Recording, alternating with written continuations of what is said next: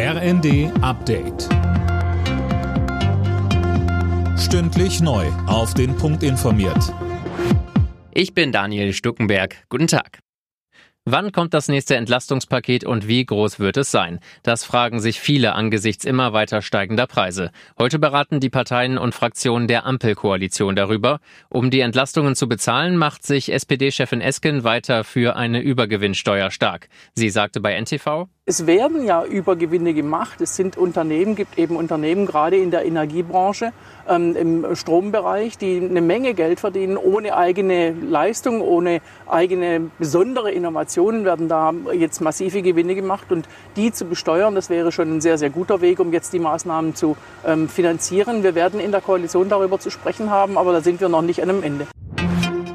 Mit dem Ende des Tankrabatts sind die Preise an den deutschen Tankstellen teils drastisch angestiegen. Beim Liter Super kletterte der Preis am Morgen um bis zu 40 Cent, beim Liter Diesel um bis zu 28 Cent. Was er für die nächsten Tage und Wochen erwartet, dazu sagte uns Jürgen Ziegner vom Zentralverband des Tankstellengewerbes.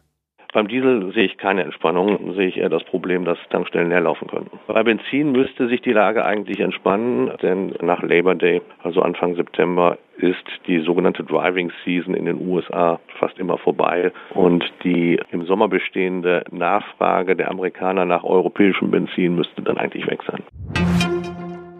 Die Lufthansa hat kein Verständnis für den Streik ihrer Piloten morgen. Man habe trotz der schwierigen Lage ein gutes Angebot gemacht, so Personalvorstand Niggemann. Die Gewerkschaft Cockpit fordert unter anderem ein Gehaltsplus von 5,5 Prozent und einen automatischen Inflationsausgleich. SPD und Grüne appellieren an die Union, ihren Widerstand gegen das Wahlrecht mit 16 aufzugeben. Der Zwischenbericht der Wahlrechtskommission zeige, dass es keine verfassungsrechtlichen Bedenken dagegen gebe.